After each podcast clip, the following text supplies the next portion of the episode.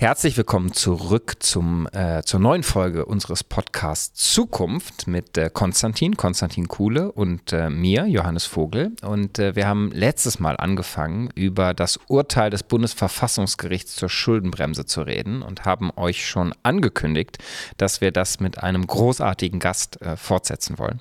Und dieser Gast ist jetzt äh, bei uns. Es ist Professor Veronika Grimm. Liebe Frau Grimm, herzlich willkommen. Schön, dass Sie sich die Zeit genommen haben. Ja, hallo, danke für die Einladung.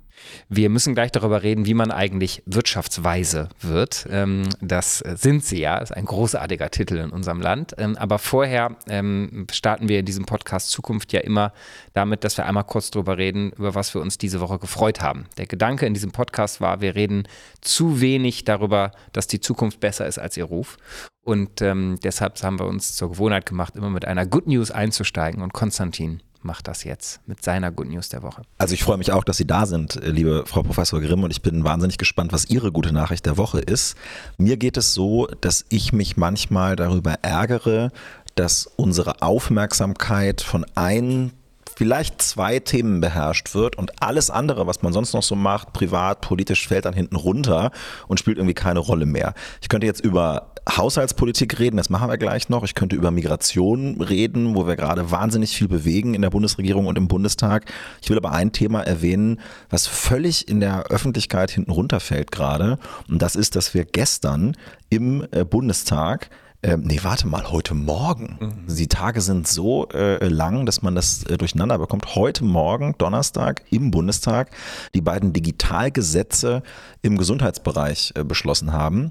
Und äh, wir nutzen die Daten, die im Gesundheitswesen anfallen, nicht genug, um Gesundheitsdienstleistungen, ärztliche Behandlungen, um die besser zu machen für die Menschen in Deutschland. Und da haben wir jetzt zwei Gesetze beschlossen, die das ermöglichen. Und äh, kein Mensch hat darüber ausführlichst berichtet und deswegen sollte das hier erwähnt werden. Also ein Riesenschritt für die Digitalisierung, ein Riesenschritt für die Datennutzung, Riesengewinne für die Patientinnen und Patienten. Gute Sache und äh, ich bin stolz drauf, dass wir das hingekriegt haben in der Bundesregierung. Sehr gut. Was ist mit dir, lieber Johannes? Ich mache weiter mit äh, unseren polnischen Nachbarn. Ich habe mich wirklich sehr gefreut diese Woche, dass Donald Tusk zum Ministerpräsidenten in äh, Polen gewählt wurde. Erstens, weil er überzeugter Europäer ist, äh, aber zweitens, weil ihn einer der großen Herausforderungen unserer Zeit, nämlich dass äh, populistische Parteien durchaus an der Demokratie und ihren Fundamenten anfangen, dass, dass das erodiert und dass sie das auch aktiv betreiben. Ähm, das hat die vorige polnische Regierung getan. Äh, es wurde das Verfassungsgericht die Unabhängigkeit angetastet, Einfluss auf Medien genommen. Also diese ganzen fundamentalen Fragen, wie unsere Demokratie fair funktioniert, ähm, die wurden eben von der Regierung angegangen. Das ist leider in westlichen Demokratien nicht einzigartig, aber in Polen war das der Fall und da hat die Mitte der Gesellschaft zurückgeschlagen. Sie hat sich das per trotz aller Einflussnahme in der äh, demokratischen Wahl eine andere Mehrheit erkämpft. Und das, glaube ich, macht Hoffnung, ähm, dass man nicht sich zurücklehnen muss, sondern dass man etwas gegen den vordringenden Populismus und die Parteien, die ihn nutzen, tun kann. Und das fand ich ganz großartig. Und jetzt kommen wir zu Ihnen, liebe Frau Grimm. Ja, also ich hatte eigentlich eine ähm, sehr interessante Woche mit vielen schönen Terminen. Ich habe das Jahresgutachten des Sachverständigenrats äh, vielfach vorgetragen in Freiburg an der Uni, ja, und dann bei einer IHK-Vollversammlung. Ähm, und das sind ganz unterschiedliche ähm, Auditorien und äh, total viele interessante Gespräche. Und worauf ich mich diese Woche noch sehr freue, ist, ich habe Karten bekommen für ein Fußballspiel. Mhm. Wieder mit zwei von meinen Kindern hin. Nürnberg, Bayern, München. Oha, Derby, ist ein Bayern-Derby. Genau, und aber äh, Frauen. Bayern-Franken-Derby. Ah. Frauenfußball. Ah. Freuen wir uns drauf am Sonntagabend. Großartig. Wie alt sind Ihre Töchter? Ähm, ein Sohn, ein eine Sohn, Tochter, ja. mit dem ich hingehe, 13 und 17. Oh, das klingt cool. Und das ist äh, in Nürnberg? In Nürnberg, ein Spiel, genau. Ah, sehr gut. Sie sind ja auch an der Universität Erlangen-Nürnberg und äh, insofern äh, wahrscheinlich auch Fan des Clubs. Ist das richtig? Oder? Ich bin ja zugezogen und ich bin im Fußball verbunden. Ich habe selber zehn Jahre eine Fußballmannschaft trainiert. Uh, wo denn? Und ähm, in Nürnberg auch, ja. im Breitensport. Genau. Ach, cool einfache okay. Mannschaft, wo jeder mitmachen konnte. Weiß das der DFB? Weil ich glaube, also Horst Rubesch ist ja der Übergangstrainer der Frauenfußball-Nationalmannschaft. Der macht das, glaube ich, super. Ja, ja, aber, aber da, können Sie das nicht übernehmen? Niveau. Nee, wir waren Breitensport und wir, waren, wir hatten eher so das Motto, dass wirklich jeder mitmachen darf. Und ähm, wirklich jeder willkommen ist. Und unsere und meine Ambition war immer, äh, den Kindern beizubringen, dass man wirklich Geduld haben muss, äh, bis sich die Spielerinnen und Spieler entwickeln. Und das ist natürlich, wenn die mit drei oder vier anfangen, dann fangen einige an, Gänseblümchen zu sammeln mhm. und andere spielen schon total toll Fußball. Und die Kunst, natürlich eine Mannschaft aufzubauen, besteht darin, denen, die Leistungsträger sind, zu sagen, bei den anderen wird's noch. Mhm. Und vertraut in die und tragt die mit sozusagen. Und das haben wir sehr erfolgreich gemacht. Wir hatten wenig Abgänge dann, was im Breitensport gar nicht so einfach ja, ist. Die meisten wollen ja dann auf. Genau, hören auf oder wollen dann zu den ganz tollen Vereinen, mhm. in Nürnberg zum Club. Mhm. Und das haben wir geschafft zu verhindern. Und die spielen heute noch in der fast alten Besetzung zusammen Fußball. Ich trainiere nicht mehr dort, aber das ist ziemlich cool. Welch, welcher Verein war das? TUSPO Nürnberg. Oh, TUSPO Nürnberg. Hammer. Das ist ich, großartig. Ich früher mal bei Turu Wermelskirchen Fußball gespielt habe, haben wir gegen Tuspo Dahlhausen immer am heftigsten verloren. Das war die beste Mannschaft der Liga. Cooler. Ja, cool, sehr spannend. Also wir wussten es nicht. Ähm, ja. ähm, es hat sich schon gelohnt, dass wir sie eingeladen haben. Auf jeden Fall. Wir müssen aber natürlich äh, in dieser Woche insbesondere über den Haushalt reden. Ähm, und Sie haben sich ja öffentlich äh, schon sehr stark eingelassen und auch gesagt, auch vor jetzt dem äh, Haushaltskompromiss, dem Vorschlag der Spitzen der Regierung, äh, der ja dann jetzt Anfang nächsten Jahres hier zu uns ins Parlament kommt, ähm, dass die Schuldenbremse 2024 auf keinen Fall ausgesetzt werden sollte. Ähm, das teilen wir. aber äh, und ich bin auch froh, dass es erreicht wurde. Ähm, aber vielleicht können Sie noch so ein bisschen ausführen, warum eigentlich, warum das auch aus wissenschaftlicher Sicht, aus Ihrer Überzeugung richtig war und ist und nicht nur so eine fixe Idee von diesen komischen Liberalen da. Ja, das hätte ich jetzt fast erwähnt als Highlight der Woche, ehrlich gesagt. Ähm, wenn ich nicht gewusst hätte, dass wir noch darüber reden. Ich glaube, ähm, was ja ganz wichtig ist, ist, dass man jetzt wieder in eine Normalität kommt und sich mit den Rahmenbedingungen, die existieren, einfach anfreundet und damit auch Politik macht und ähm, die Bevölkerung und auch die Unternehmen das Vertrauen haben, ähm, dass eine gewisse Kontinuität da ist und die Unsicherheit aufhört. Und ähm, das Urteil des Bundesverfassungsgerichts war ja sehr scharf. Und äh, die Gründe, die am einfallen können, tatsächlich belastbar eine Notlage zu erklären, die haben sich mir nicht erschlossen und auch vielen anderen, die sich das angeguckt haben. Es gab dann einige, die haben sich gewünscht, man könnte doch eine Notlage mhm. erklären und alles ist doch so dramatisch, aber das, was im Grundgesetz steht, gibt, gibt das eigentlich nicht her. Mhm. Und das heißt, wenn man jetzt eine Notlage erklärt hätte, dann hätte ich sehr viel Sorge gehabt, dass man wieder hätte warten müssen, bis jemand klagt oder ob jemand klagt und dann hätte warten müssen, ich meine, vielleicht hätte es da eine Eilentscheidung gegeben oder ähm, man hätte sogar warten müssen, bis das Bundesverfassungsgericht dann endgültig entscheidet. Und während der ganzen Zeit wäre wieder nicht klar gewesen, unter welchen Rahmenbedingungen leben und wirtschaften wir dann? Ähm, sind denn die Mittel, die man da zusätzlich mobilisieren will, am Ende wirklich verfügbar oder muss man nicht wieder umplanen?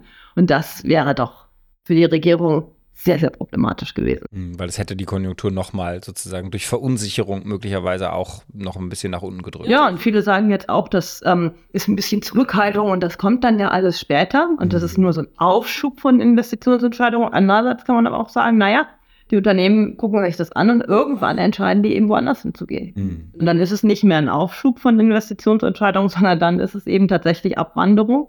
Und ich glaube, es ist höchste Zeit, viel daran zu tun, dass wir für die Unternehmen belastbare Rahmenbedingungen schaffen für die Zukunft. Und umso länger wir damit zögern, umso mehr Unternehmen suchen dann eben woanders ihr Glück. Und das hat mir sehr große Sorgen gemacht, dass man nochmal so eine Situation generiert. Und am Ende, wenn das schiefgegangen wäre, das wäre für die Koalition ein Fiasko gewesen. Aber das ist jetzt schon eher eine politisch-juristische Begründung, die Sie gewählt haben. Ich würde mich da anschließen. Ich bin auch froh, dass diese Entscheidung jetzt so getroffen worden ist.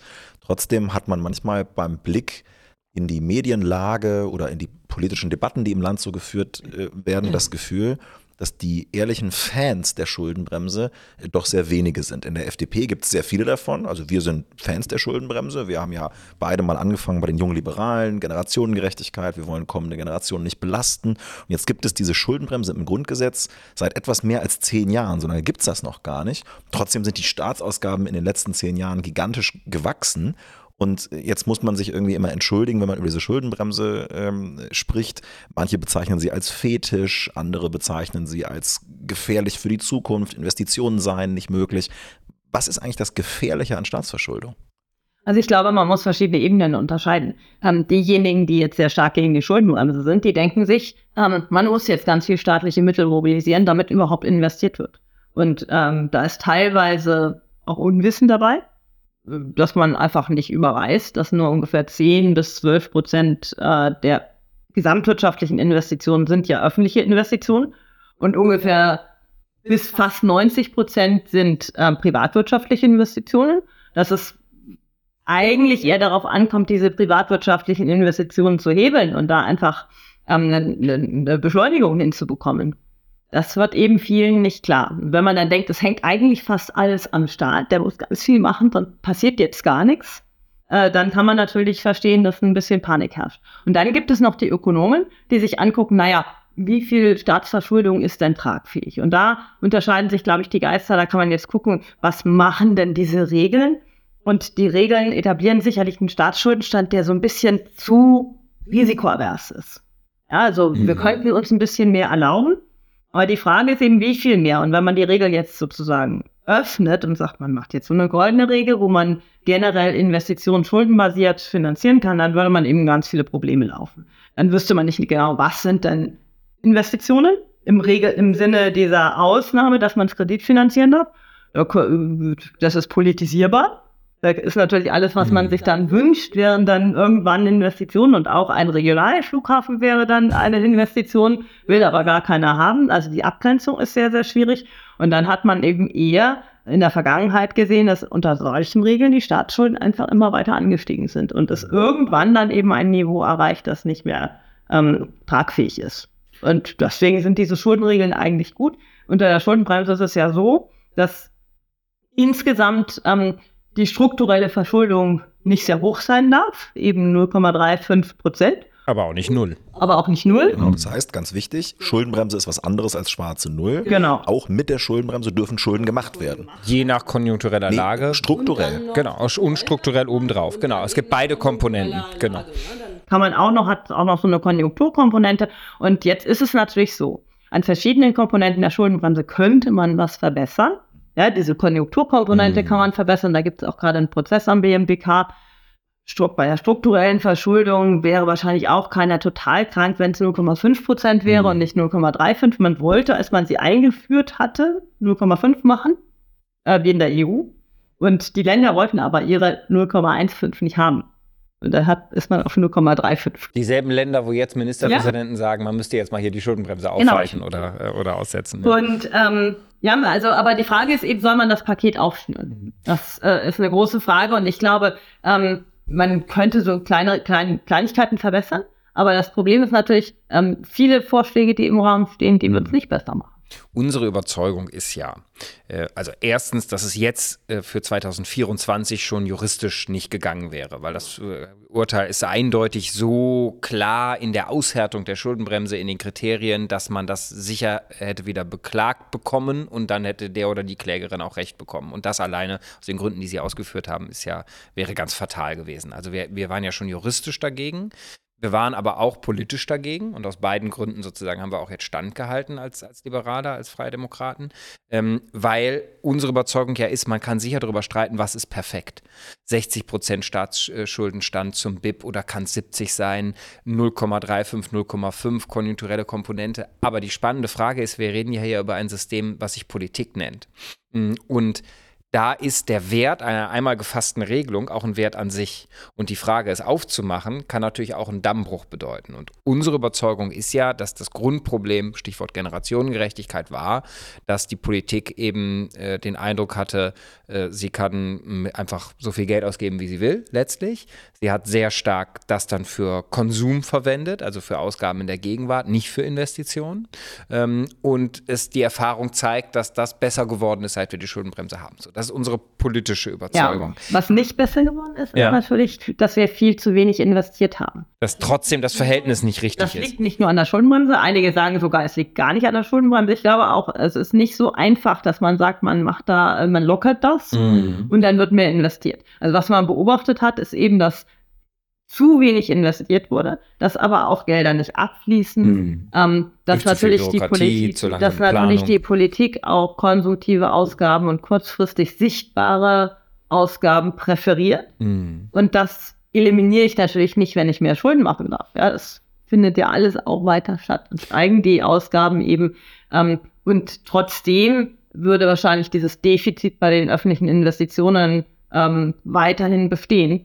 Und ich glaube, man muss sich schon sehr genau überlegen, wie man im politischen Prozess der Sensibilisierung hinkriegt, dass wirklich auch mehr in die richtige Richtung investiert wird. Das als Rentenpolitiker kann ich sagen, habe ich generell äh, das, das, den Eindruck, dass es ein, eine Aufgabe für die politische Kultur ist, dass wir es schaffen, Mehrheiten und Überzeugungen dafür zu organisieren, für einen einen Gedanken oder eine politische Forderung oder eine Entscheidung, die über eine Legislaturperiode hinausdenkt, genau. die in Jahrzehnten denkt. Das ist, glaube ich, eine Frage der politischen Kultur. Das kann uns die Schuldenbremse nicht lösen. Das müssen wir lösen als Gesellschaft. Und die Rente ist natürlich ein super gutes Beispiel, ne? weil da haben wir ja ein riesiges Problem. Mhm. Äh, aktuell ist ein Drittel des Bundeshaushalts und es wächst, weil ja die geburtenstarken Jahrgänge jetzt in die Rente gehen. Mhm. Und dann wird der Bundeszuschuss auch wachsen. Mhm. Und was man gleichzeitig beobachtet, ist natürlich, dass durch diese sehr schnelle Diskussion, wir erleben das wahrscheinlich alle auf sozialen Medien, es ist natürlich so, dass die öffentliche Meinung sicherlich auch die Politik vor sich her treibt. Mhm. Und dass äh, der Rückkanal, dass man als Politiker oder selbst als Experte, der ja dann eigentlich unabhängig ist, ganz große Schwierigkeiten hat, die Leute, die eine andere Überzeugung haben und die schon manifestiert haben, die irgendwie zu erreichen. Wir haben, wir haben letzte Folge schon drüber gesprochen, ähm, dass äh, man selbst, ich habe das selber erlebt, ich habe vor ein paar Tagen ein Interview zur Sozialpolitik gegeben und habe ähm, für meine Überzeugung geworben, unsere Konzepte, was ich schon sehr oft mache, dass ich sage, es gibt eine Lösung, lass uns äh, es wie in Schweden machen, gesetzliche Aktienrente, das zeigt, die Finanzen werden stabiler, ähm, das Rentenniveau steigt sogar, am Ende haben die Menschen was davon, aber alleine, weil das Wort Rente gefallen ist, im Zusammenhang mit, ähm, wir sind jetzt gerade in der Haushaltskrise, wurde daraus in einem Artikel eine Überschrift gemacht, Vogel für Rentenkürzung. Und ich kriegte eine Flut an, an, an bösen Mails. Ja. ja, ja, genau. Ich war, bei, also, ich war bei Hart aber fair letzte Woche. Ja, das und, äh, es Ich habe auch vorher, einmal Rente gesagt, das kam in den Titel des Artikels. Und das hat dann dazu geführt, erstmal der E-Mail-Schrei, den man bekommt, eine mhm. Beschimpfung übelster Art. Aber will man der einzelnen Rentnerin, dem einzelnen Rentner ja nichts wegnehmen. Es geht um das System und seine langfristige Aufstellung. Dann ist es natürlich so, dass das auch reproduziert wird in den Medien nach diesem Interview. Äh, das wahrlich nicht nur um die Rente ging. Das war ein Aspekt, der dann aber in den Titel ging. Ähm, habe ich, kam alle drei, vier Stunden kam ein Artikel in den Medien, irgendwo in den Online-Medien zur Rente. Grimm will Rente mit 63 abschaffe und die E-Mails sind natürlich nicht abgerissen. Und das ist natürlich, da sieht man, wie soziale Medien funktionieren und wie auch Medien funktionieren. Vielleicht ist das, weil dann das, der Artikel geklickt wird, die Leute regen sich auf Klar. und dann gucken die auch noch die Werbung an. Ne? Und deswegen lohnt sich das, mhm. diese Aufregerthemen eben zu platzieren. Ich war letzte Woche in einer Total. Talkshow und äh, vorher hieß es, ah, jetzt laufen die Verhandlungen gerade, jetzt macht man besser keine konkreten Kürzungsvorschläge. Ich finde das aber total bescheuert, sich ins Fernsehen zu setzen und zu sagen, wir müssen jetzt sparen und dann nicht auch mal sagen, woran? Ja, weil sonst ist das irgendwie als Politiker, also ich komme mir da total blöd vor, zu sagen, jawohl, wir sind für die Schuldenbremse und der Staat muss sich zurücknehmen und jetzt auch mal gucken, welche Ausgaben sich lohnen und welche nicht. Und dann macht man aber keine konkreten Vorschläge. Und dann habe ich auch das Thema Rente angesprochen. Das ähm, sozusagen Erlebte war dann genau das, was Sie auch gerade, äh, was Sie auch gerade beschrieben haben. Und jetzt haben wir ja eine Situation, in der konkrete Kürzungsvorschläge auf dem Tisch liegen. Übrigens äh, in Bereichen, in denen auch in den letzten Wochen diskutiert worden ist. Also im Bereich Subventionen, im Bereich Sozialsystem, äh, im Bereich äh, Steuererleichterungen, ja. Und ähm, da würde uns natürlich jetzt schon interessieren, liebe Frau Grimm, wie Sie auf diesen konkreten Kompromiss blicken. Ist das der große Wurf, äh, auf den Sie gehofft haben, oder äh, sind Sie nicht zufrieden? Ja, also großer Wurf würde ich jetzt nicht sagen. Ich würde sagen, guter Anfang. Ähm, weil mhm. die Schuldenbremse ist nicht ausgesetzt worden. Ähm, es sind viele Elemente da drin, wo man denkt, da muss man wirklich ran. Das ist eine gute Richtung. Also zum Beispiel den CO2-Preis wieder anheben auf den Pfad der GroKo, von dem man ja abgewichen ist. Finde ich gut.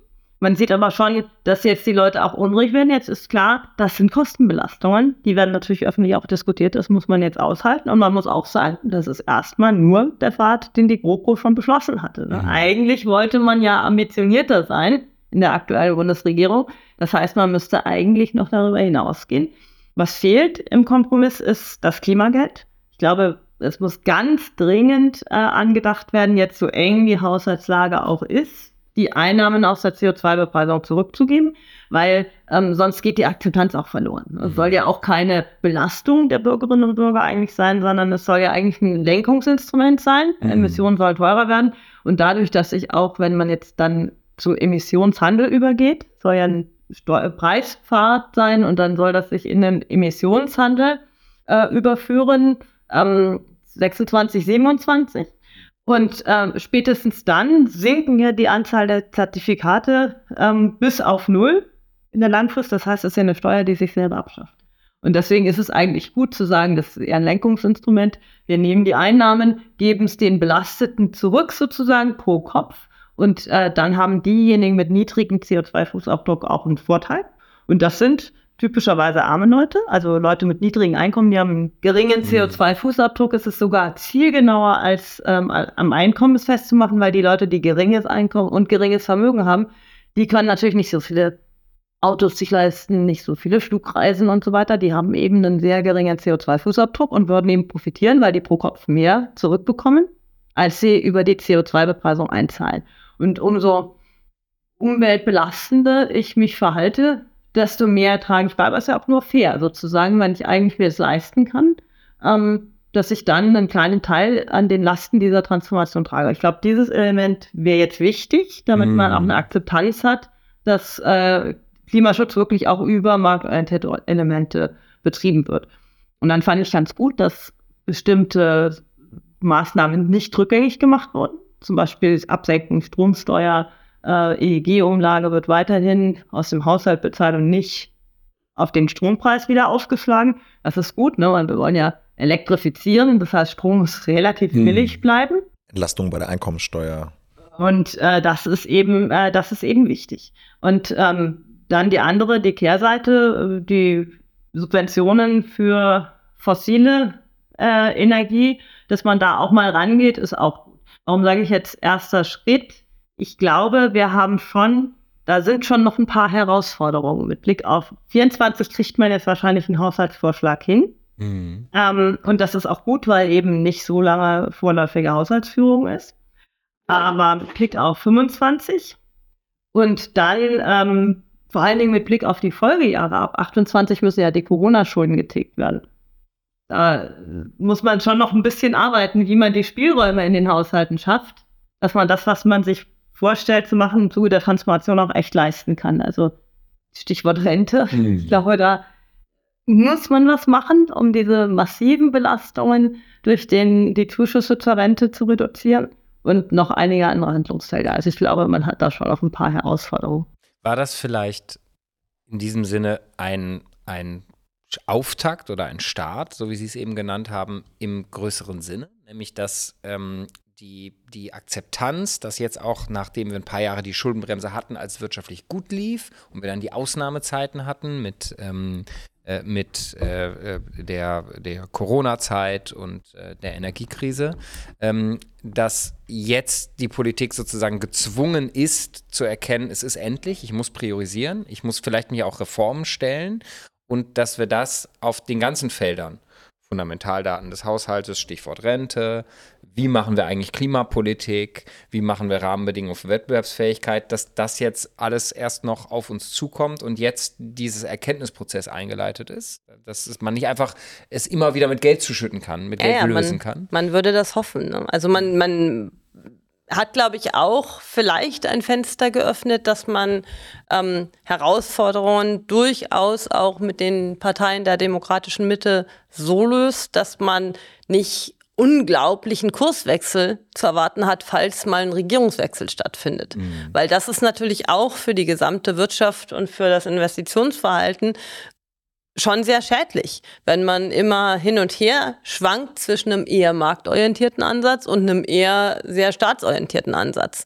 Ähm, das ist für Investitionsentscheidungen schon sehr schwierig, weil es kommt ja auf Berechenbarkeit an. Ich äh, überlege mir, welche Geschäftsmodelle machen Sinn und das spielt natürlich eine Rolle. Ob ich glaube, ob jetzt äh, CO2-Preise steigen und dadurch bestimmte Geschäftsmodelle automatisch attraktiv werden oder ob ich glaube, dass ich ähm, darauf setzen muss, äh, dass die Regierung sich für meine Technologien als mhm. förderwürdig entscheidet. Mhm. Das ist ja ein großer Unterschied potenziell. Und ich glaube, also wenn äh, das tatsächlich erreicht ist, dass man sieht, dass man in sich mehr aufeinander zubewegen muss, weil dieser sehr staatsorientierte Ansatz hat ja auch keine absolute Mehrheit im Bundestag. Also es gibt ja auch in der Koalition zwar zwei Parteien, äh, die da gerne sehr lenkend agieren, aber eben eine, ihre, die es nicht so gerne tut.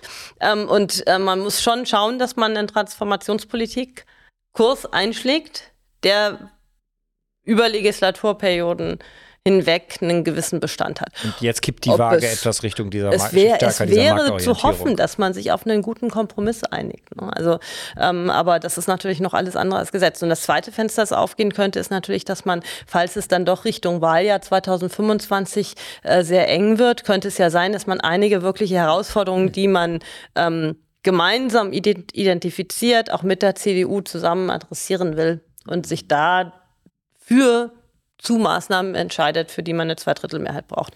Ob das jetzt Anpassung der Schuldenbremse ist, nicht so klar. Wir haben ja schon darüber geredet, da kann auch viel Unsinn passieren. Das ist nicht ganz ungefährlich zu sagen, man schnürt das auf. Oder man sagt, man macht für einen Übergang äh, einen Sondervermögen, aber spezifiziert sehr genau, welche äh, genauen Herausforderungen da finanziert werden müssen. Und das macht man ja ohnehin nur, wenn man sich einigen kann. Und dann würde man hoffen, dass man sich nicht in dem Sinne einigt, dass jeder seine Klientel in bestmöglichem Ausmaß bedient, sondern dass man sich darauf einigt, einige ganz essentielle Dinge abzusichern, damit man im Wahljahr nicht äh, in einer sehr, sehr unangenehmen, vielleicht auch sehr konfrontativen Situation landet. Ich finde das sehr gut, dass Sie ähm, sowohl die Regierungsparteien als auch die Oppositionsparteien in Verantwortung nehmen und sagen, ein Gemeinwesen, das der Kanzler hat, glaube ich, von 800 Milliarden gesprochen, mobilisiert hat, nicht komplett ausgegeben, aber über Garantien doch mobilisiert hat. Das muss sich an einem bestimmten Zeitpunkt auch mal Gedanken darüber machen, wie das eigentlich finanziert werden soll. Und dann kommt die Transformation angesichts des Klimawandels noch dazu. Und dass man dann, wenn man die Schuldenbremse wieder einhalten will, irgendwo kürzen muss, das ist eigentlich klar. Und es ist sehr gut, dass wir diese Wahrheit und diese Diskussion jetzt endlich mal führen. Und wenn man dann, so wie wir, ein Problem damit hat, Abgaben, Steuern für die Mitte der Gesellschaft zu erhöhen, dann kommt man sehr schnell zu dem Ergebnis, dass der Staat eben seine Ausgaben reduzieren muss. Und ich finde es gut, dass dieser Pfad jetzt äh, gegangen worden ist. Trotzdem ist es total richtig, was Sie sagen. Der Bundeshaushalt 2024 ist im Prinzip unvollständig, weil er so, wie er jetzt gemacht werden wird, wahrgenommen wird von Teilen der Gesellschaft als eine Belastung und diese Belastung muss eher früher als später auch abgefedert werden über etwas, was Sie als Klimageld beschrieben haben. Also da kommt einfach noch eine Menge auf uns zu. Ich glaube, der Druck auf diese Entwicklung hin zum Klimageld, der ist aber durch diesen Bundeshaushalt eher größer geworden. Und deswegen ist genau. es eigentlich ganz gut, dass wir jetzt in diese Richtung gehen. Genau. Ich habe auch den Eindruck, hm, wenn man sich mal so anschaut, jetzt seit gestern, seit diesem Kompromiss, der ist ja erstmal nur ein Vorschlag der Regierungsspitzen jetzt für die Haushaltsverhandlungen im Parlament ähm, kriegt man ja sehr viel Feedback. Und in der Tat, dieser Punkt mit dem CO2-Preis, ähm, der wird mehr. Ich bin sehr froh, dass Sie gesagt haben, es ist sozusagen nur der Anpassungspfad, den ja, ja. die Große Koalition unter CDU-Führung schon mal hatte. Das hat Herr Scholz aber auch gesagt. Total. Und trotzdem kriegt man gerade per E-Mail auf Social Media sehr, sehr viele Fragen. Als FDPler insbesondere, wir stehen ja, haben ja gesagt, es darf keine Mehrbelastung geben. Mhm. Ähm, und es gibt ganz viele, die sagen, ja, aber das wird doch teurer. Tanken, äh, Strom.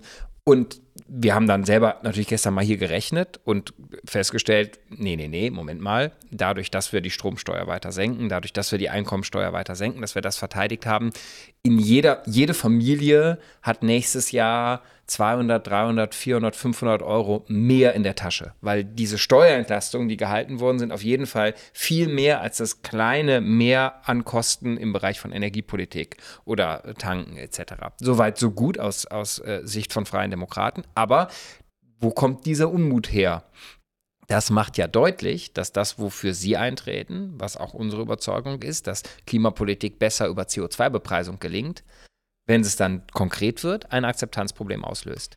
Und das ist die Frage, ist das Klimageld, man kriegt persönlich was zurück aus dieser CO2-Bepreisung, ist das der Hebel, um das zu drehen und eine gesellschaftliche Akzeptanz dafür zu kriegen?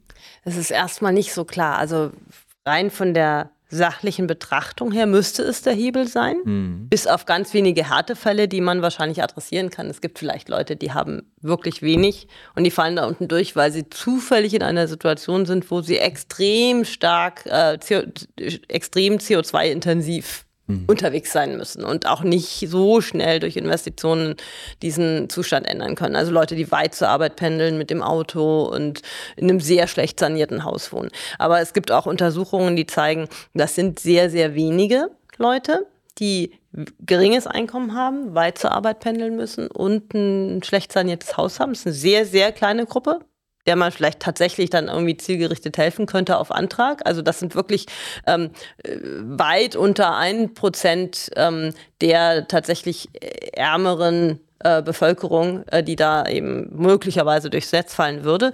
Ähm, ansonsten ist die Frage, verstehen die Leute diesen Mechanismus? Ich glaube, man mhm. muss es sehr klar aneinander koppeln und wirklich sagen, wir sammeln diese Einnahmen aus der CO2-Bepreisung auf einem Konto und geben euch das zurück. Dir Dann das sind zurück. das schon signifikante Beträge. Dann würde eben innerhalb von zwei Jahren eine Familie mit vier Personen über 1000 Euro zurückkriegen. Jetzt schon, ne, bei diesen niedrigen Preisen.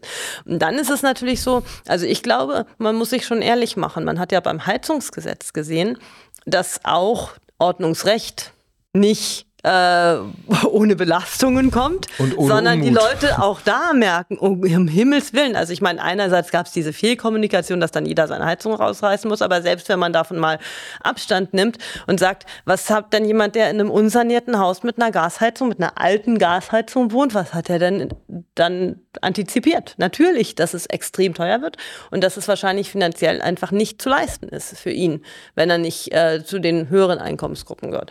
Und ähm, das macht den Leuten ja genauso Angst. Also ich glaube, man muss sich einfach diese Illusion nehmen, dass Klimaschutz äh, gelingen kann, ohne dass die Leute auch merken müssen, sie sind damit belastet. Und da würde ich eben schon denken, also bevor man diese ordnungsrechtlichen Maßnahmen immer wieder in der Intensität erprobt, und diese Diskussionen aushält, da ist doch die Etablierung eines ansteigenden CO2-Preispfades und dann eines Emissionshandels, das merken die Leute am Ende, regen, regen sie sich gar nicht mehr so auf, weil das ist Normalität. Auch wenn der ansteigt, mhm. wenn man jetzt nicht äh, den Pfad andauernd wieder anpasst und dann dadurch eine Diskussion provoziert.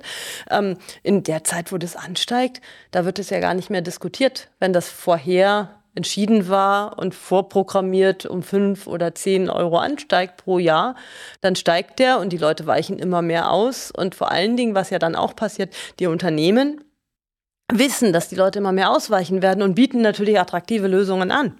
Das heißt, es gibt auch mehr und mehr klimafreundliche Substitute zu den klimaunfreundlichen fossilen Produkten, die die Leute vorher gekauft haben oder zu den Fahrzeugen. Die Leute wechseln dann Stück für Stück ihre Heizung, weil man merkt, ah, wird ja immer teurer, lohnt sich jetzt. Und ich glaube, das darf man nicht unterschätzen. Wenn das System erstmal aufgegleist ist, dann ist wahrscheinlich das mit dem Preis doch ein viel einfacherer Pfad als das mit dem Ordnungsrecht, weil da muss ich ja immer wieder eingreifen mhm. und habe immer wieder diese Diskussion und dann macht man einen Rückzieher und man muss ja ehrlich sagen, das Heizungsgesetz wird jetzt das Ding nicht rumreißen. Also Dafür, äh, das ist kein scharfes Schwert mehr so wie es jetzt beschlossen weil ist. Weil wir von dem massiven ordnungsrechtlichen ja, Eingriff nicht überzeugt waren, haben wir ja auch dafür gearbeitet. Ja, weil man das auch so nicht durchsetzen konnte. Ne? Also mhm. da hat man wahrscheinlich zu viele Einzelschicksale produziert, mhm. äh, die dann wirklich nicht gewusst hätten, was sie machen sollen. Also musste man wieder zurücknehmen, aber jetzt hat man wieder keinen Klimaschutz dadurch.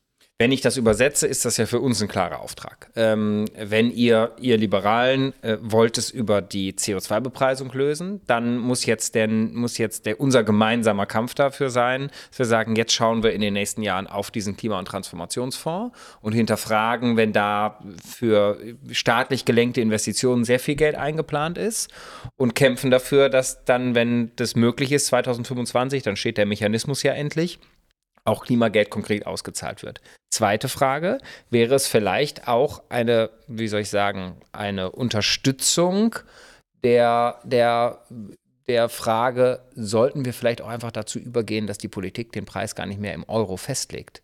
Also Sie haben ja eben beschrieben, durch die EU kommt das sowieso, dass die Politik irgendwann die Menge festlegt, mm. äh, Zertifikate handelt. Ich glaube, das hat eh Vorteile, weil die Vorteile. Menge auf Null runterzubringen, Schritt für Schritt, planbar ist ja, was wir wollen. Wir wollen CO2 ja, also das, der, der Pfad muss ja runtergehen. Es geht ja nicht um den Sinn oder den Wert der Bepreisung, sondern die Reduktion der Menge.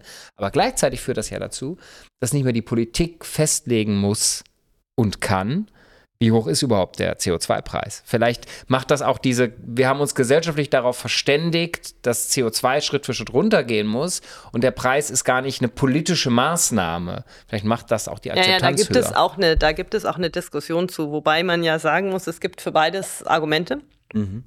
Das für den Preis, äh, für den Mengenpfad haben Sie gerade beschrieben. Äh, man stellt dadurch sicher, dass man die Mengenziele, man hat ja eh Mengenziele etabliert und man stellt durch diese Emissionshandelsmechanismen eben sicher, dass man die Mengenziele erreicht und die Reduktionspfade genau nachvollzieht. Allerdings hat man natürlich das Problem, der Preis kann schwanken. Je nachdem, wie sich die Dinge entwickeln, wie mhm. schnell technologischer Fortschritt ist und so weiter, kann es eben mal sein, dass äh, der Preis massiv in die Höhe geht. Oder Energiekrise. Ne? Wir mhm. mussten wieder mehr fossile Kraftwerke starten, deswegen wurde CO2 knapper und dann steigt natürlich der Preis.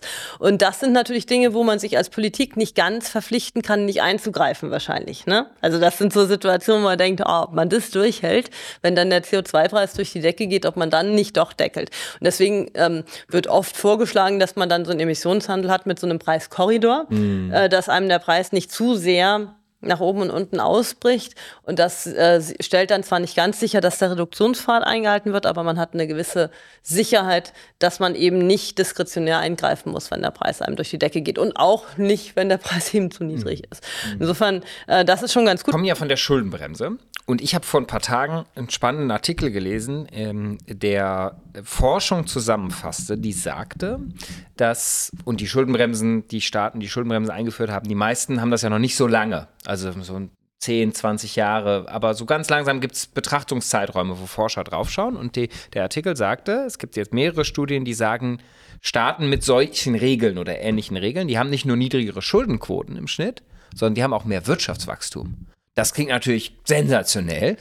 ähm, und jetzt haben wir eine Wirtschaftsweise hier. Halten Sie das für fundiert? Und wenn ja, wo kommt das her, der Effekt? Ja, das kann natürlich verschiedene Gründe haben. Also ähm, zum einen ist es natürlich so, dass Schuldenbremsen ähm, dazu führen können, dass die Tragfähigkeit der Staatsfinanzen ähm, besser ist und dass dann auch der Staat sich zu besseren Konditionen verschulden kann. Mhm. Ähm, zum Beispiel die Zinsen niedriger sind. Das ist für Deutschland ja auf jeden Fall ähm, der Fall. Und dass man natürlich dann doch durch diese Staatsschuldenregeln einfach zu einer besseren Priorisierung gezwungen ist und kann sein, dass es Mechanismen gibt, ich habe das jetzt nicht genau nachvollzogen, aber wäre vorstellbar, ne, dass es Mechanismen gibt, dass das Geld dann doch am Ende zielgerichteter eingesetzt wird. Mhm. Und ähm, wenn sich das so bestätigt, wäre das natürlich gut. Ähm, ich glaube, dass das natürlich eine zusätzliche Motivation sein könnte, das zu machen.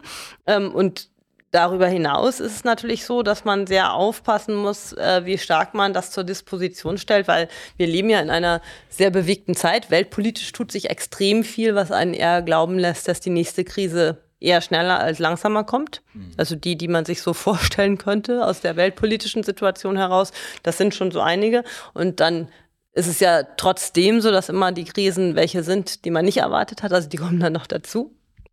Und insofern glaube ich, dass es ganz gut ist, da so einen gewissen Puffer zu haben. Und nicht zu glauben, äh, die Schuldenbremse zwingt uns tatsächlich, die Staatsschulden jetzt runterzuführen und dann weit unter den 60 Prozent zu landen. Also meine, wenn ich jetzt darauf wetten müsste, würde ich ziemlich viel darauf wetten, dass die nächste Krise schon uns wieder erwischt hat, bevor wir signifikant unter 60 Prozent. Muss ich keine Sorgen sind. machen, dass es zu niedrig wird. Und dann haben wir natürlich in der EU eine Situation, wo wir schon in der Corona-Krise Probleme hatten in einigen europäischen Staaten selber auf der Basis der eigenen Tragfähigkeit zusätzliche Kredite aufzunehmen, um die Corona Härten abzufedern, zum Beispiel Italien. Da haben wir dann als EU und natürlich ähm, auch auf der Basis der deutschen Tragfähigkeit äh, Kredite aufgenommen und dann EU-weit eben dafür gesorgt, dass man die Corona-Pandemie meistert. Und ich glaube, diese Rolle in der EU auch darf Deutschland nicht aufgeben. Ja, es wäre eine Katastrophe, wenn wir in der EU nicht mehr handlungsfähig im Krisenfall wären.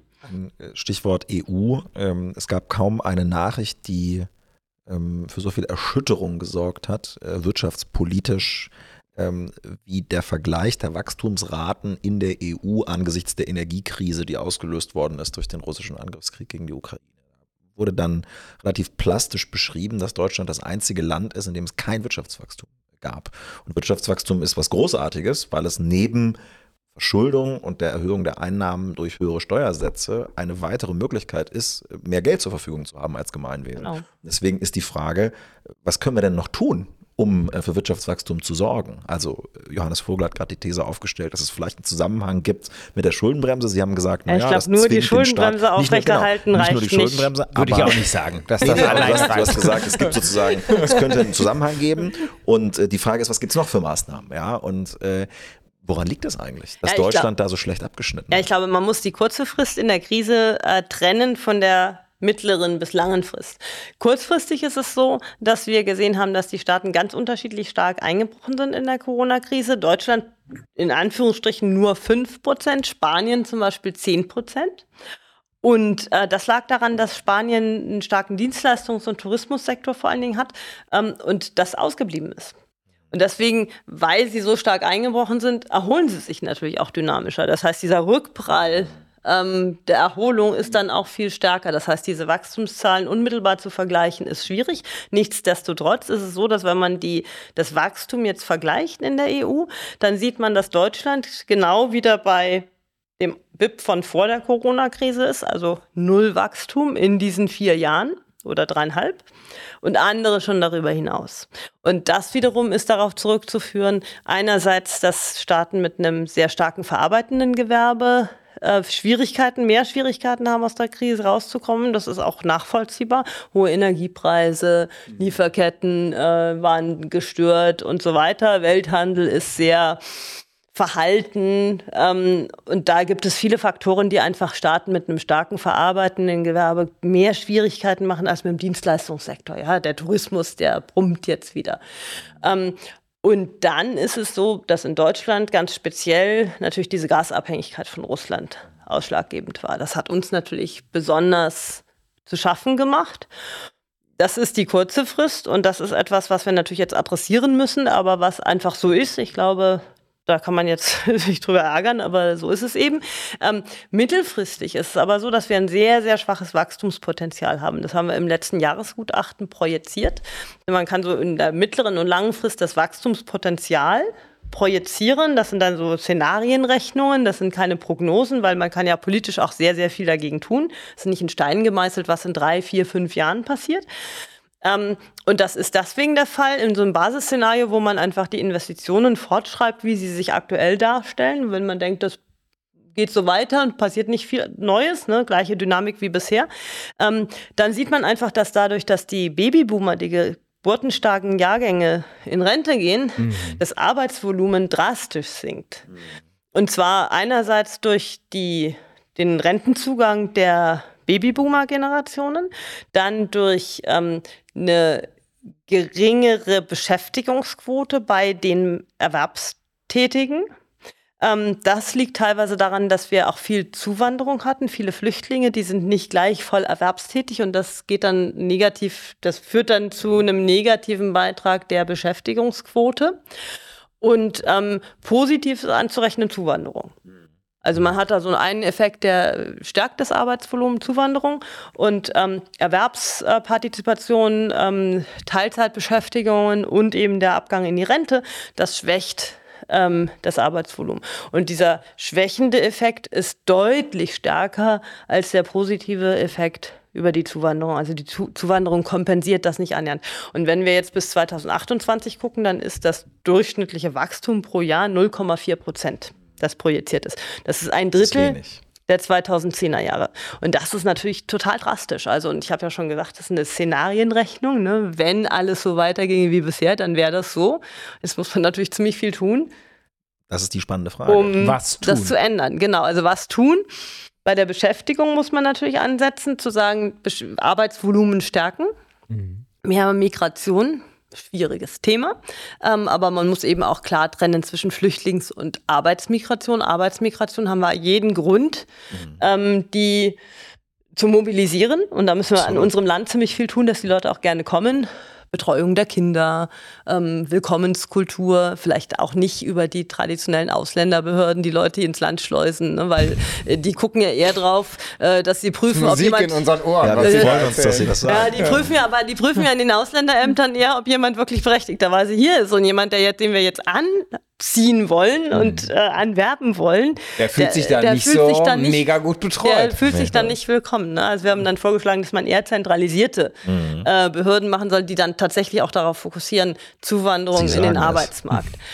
Und ähm, dann muss man natürlich Erwerbsbeteiligung von Frauen und auch Älteren. Also wir haben viel, viele Alte viel zu früh in den Ruhestand geschickt. Rente mit 63, zurückdrehen. Rente mit 63 ist ein Punkt, aber das ist nicht nur, dass die Leute, die berechtigt sind, früher in Rente gehen, das machen sie natürlich, aber auch, das hat auch so ein, das ist auch so ein ähm, Ankerpunkt sozusagen so ein Referenzpunkt, dass mhm. eben auch man sieht, weil es diese auch Rente die mit 63 gibt, gehen auch andere früher in Rente. Und das ist natürlich irgendwie, also das ist natürlich blöd in einer Situation, wo Arbeitskräfte echt fehlen. Also man muss eben schauen, dass man Arbeiten für alte Leute, die noch können, und vielleicht auch eine Perspektive haben, wirklich attraktiv macht, ne? mhm. ne? auch finanziell attraktiv mhm. macht. Und dann Erwerbsbeteiligung bei Frauen, super krasse Statistik. Also Erwerbsbeteiligung ist ähnlich wie bei Männern aber die Frauen arbeiten zu riesigen Anteilen Teilzeit. Teilzeit. Mhm. Auch wenn sie unverheiratet und kinderlos sind. Und das ist eben, da hat man eben einerseits äh, dieses Phänomen, wo man eben auch nicht so genau erklären kann, woran liegt das denn? Und auf der anderen Seite, es kann eben aber auch sein, dass Kinderbetreuung fehlt und dass auch Betreuung der Angehörigen fehlt. Weil es kann ja sein, dass mhm. die Frauen dann wegen der Kinderbetreuung nicht so richtig wieder ins Berufsleben kommen ähm, und dann irgendwann ihre Eltern gebrechlich werden und sie dann gleich in Teilzeit bleiben, weil dann äh, die nächsten zu betreuen sind. Das ist, kann, könnte ein Muster sein, sozusagen, wo man auch dafür sorgen müsste, dass eben da die Last äh, von den Frauen genommen wird. Aber warum jetzt unverheiratete, kinderlose Frauen auch sehr viel in Teilzeit arbeiten, ist erstmal unklar. Also ich glaube, so die Wertschätzung von Arbeit äh, kann da eine Rolle spielen und natürlich auch die Arbeitsanreize. Aber da sieht man das beim Arbeitsvolumen kann ein bisschen was passieren. Wenn man es sich anguckt in den Simulationen, sieht man, es wird definitiv nicht reichen. Und dann geht es eben im Bereich Investitionen und dann ist eben klar, wo investiert wird, da sollte man das so machen, dass die Produktivität wirklich gesteigert wird. Also nicht in den mhm. Industrien, die ihre Wettbewerbsfähigkeit jetzt verlieren, wo man denkt, das muss man aufwendig aufrechterhalten, sondern dort, wo man produktivitätssteigernde Investitionen hat. Das ist einerseits, wird, werden das Unternehmen von selber tun, ähm, Arbeit durch Kapitalgüter substituieren, da wo Arbeit, weil ja Arbeit knapp wird, wird Arbeit auch teurer. Das heißt, es wird diesen Trend geben. Dann hat man Strukturwandel, den muss man wahrscheinlich politisch begleiten. Ne? Also, weil eben Leute aus den Unternehmen dann vielleicht auch in andere Beschäftigungen wechseln müssen, wo aber Arbeitskräfte auch knapp sind. Also man muss nicht befürchten, seinen Job zu verlieren. Aber man muss sich wahrscheinlich in Deutschland damit arrangieren, dass man vielleicht seine Tätigkeit oder sogar seinen Wirtschaftsbereich, in dem man arbeitet, wechseln muss. Das ist, glaube ich, äh, wichtig zu wissen und wichtig auch zu begleiten politisch. Und dann natürlich dort investieren, wo die Produktivität hoch ist, also in Zukunftsbranchen, Forschung, Entwicklung, äh, künstliche Intelligenz, ähm, dass man diese Bereiche stärkt. Also der, die, die, Grimmsche, äh, die Grimmschen drei Hebel sind ähm, Energiekosten runter, qualifizierte Fachkräfte hoch auf all den Feldern, die Sie beschrieben haben äh, und Investitionen da, wo Innovation und Produktivität steigen. Ja, und Energiekosten runter auch dadurch, dass wir den Wasserstoff nicht hier produzieren mhm. und hoch subventionieren, sondern dass wir ihn importieren aus Ländern, wo er günstig zu produzieren ist. Das führt nämlich dazu, dass die Stromnachfrage hier abnimmt Mhm. Und dann eben auch die Stromkosten tatsächlich niedriger sind, als sie sich entwickeln würden, wenn wir das alles hier machen. Es ist unglaublich dicht, äh, dichte Druckbetankung, die Sie gemacht haben. Und wir sind ähm, äh, trotzdem schon jetzt am Ende fast unserer Zeit. Aber wir haben noch zwei Abschlussfragen. Erstens, Konstantin äh, will endlich verstehen, wie man eigentlich wirtschaftsweise wird. Das stimmt, ja. Und zweitens, danach haben wir noch äh, äh, unsere, unsere Abschlusskategorie, aber das ist ja wirklich so eines dieser Faszinosi äh, der, der deutschen öffentlichen Debatte, ähm, dass da immer wieder in Artikeln, wenn man aufwächst, sieht man dann die Wirtschaftsweisen haben ähm, gesprochen. Das ist ja eine Zuschreibung, ne? Genau, also, erklären Sie mal, wo, wie wird man das und Aber wo, ist doch eine schöne das, wo kommt das her? Ja, also man wird gefragt. Äh, und es gibt, glaube ich, äh, es gibt viele, die wollen das unbedingt werden. Ich habe da äh, lange nicht drüber nachgedacht ähm, und wurde dann irgendwann angerufen. Und ich, ehrlich gesagt, als ich diesen Anruf bekam, der ähm, Herr, der mich angerufen hat, ich sage jetzt nicht, wer es war, mit dem hatte ich noch eine andere Sache, die nicht zwischen uns unangenehm war, war ein sehr anstrengendes Thema sozusagen. Und ich dachte, als ich diese Anfrage für das Telefonat bekam, es ginge darum. ging es aber nicht. Ich wurde dann gefragt, ob ich einen Sachverständigenrat möchte. Und ähm, vielleicht eine, also man wird gefragt sozusagen, die Bundesregierung einigt sich und dann wird man angefragt, ob man das machen würde. Und dann habe ich gesagt, ja, ich könnte mir schon prinzipiell vorstellen, ich würde aber eine Nacht drüber schlafen. Und dann meinte mein Gesprächspartner, das hätte er noch nie erlebt. Kein Mann hätte da eine Nacht drüber schlafen wollen. Die haben alle sofort Ja gesagt. Kein Mann. Wahnsinn. Ganz entscheidender Satz. Wahnsinn. Ja. ja. Sehr cool. Manchmal ist es äh, gut, über eine neue Aufgabe etwas in Ruhe nachzudenken und dann so. macht man es besser. Und, und das ist jetzt nicht nur nicht mehr wie vielleicht vor einigen Jahren und erst recht Jahrzehnten noch war, im Wesentlichen ein Rat von Männern ist. Ja, das ja, das ist jetzt gut. sehr weiblich. Ja, in der Tat, sehr cool. Und jetzt? Liebe Frau Professor Grimm, wir haben hier eine Tasse, die mhm. unsere äh, Zuhörerinnen und Zuhörer nicht sehen können. Und da sind interessante Fragen drin. Mhm. Manche sind auch manchmal ein bisschen komisch. Ähm, aber äh, es ist ein schöner Ausstieg aus äh, unserem Gespräch. Ähm, und ähm, ich würde Sie bitten, dort einen Zettel zu ziehen und dann müssen alle drei diese Frage beantworten. Auf verschiedenen Zetteln Liebling und Ereignis. Ja, genau. Also Sie, vielleicht greifen Sie etwas tiefer in die Tasse rein. Ja, genau. Also ich ähm, greife mal irgendwo rein, wo ich nicht schon was lesen kann. Das genau. Sehr ah. gut. Soll ich es vorlesen? Ja, bitte. Ah. Werden Kinder, die heutzutage geboren werden, deiner Meinung nach ein besseres oder schlechteres Leben als ihre Eltern führen können? Muss ich zuerst oder? Sie müssen nicht, Sie können überlegen, ich bin, ich lege mich fest, ich bin und bleibe fest davon überzeugt, werden Sie ein, ein, Sie werden ein besseres Leben führen können. Äh, natürlich muss man gucken, in welcher Weltregion, aber im Schnitt werden Kinder, die heute geboren werden, ein großartigeres, besseres, mit neuen Möglichkeiten versehenes Leben haben. Wenn man die ganze Welt betrachtet. Die ganze Welt und ich finde, unser Ehrgeiz sollte sein, auch hier. Auch hier. Auch in Europa. Und ich bin auch davon überzeugt, dass wir technische Neuerungen, Innovationen erleben werden, von denen wir heute noch gar nicht wissen, wie die aussehen. Und die werden natürlich das Leben von ganz vielen Menschen besser machen. Ich habe vorhin über die Digitalisierung im Gesundheitsbereich gesprochen. Wenn man sich das klar macht, wie Krankheiten in Zukunft geheilt werden können, wie heute schon Krankheiten geheilt werden können, die in der Vergangenheit gar nicht geheilt werden konnten, dann ist das natürlich eine Verbesserung. Und ich glaube, es gibt äh, natürlich Gefahren und es gibt äh, Potenziale, dass sich auch Dinge zum Schlechten entwickeln und es gibt äh, Bereiche in unserer Gesellschaft, da gibt es wahnsinnige Umbrüche, die wir jetzt gestalten müssen, aber sich klar zu machen, dass alles möglich ist und vieles möglich ist in der Zukunft. Ich glaube, ohne diese Überzeugung geht es nicht. Ja, also ich glaube, sie werden ein total anderes Leben führen und ähm, werden sich mit viel mehr Veränderungen anfreunden müssen. Auch in einem viel schnelleren Tempo, als wir das gewohnt waren.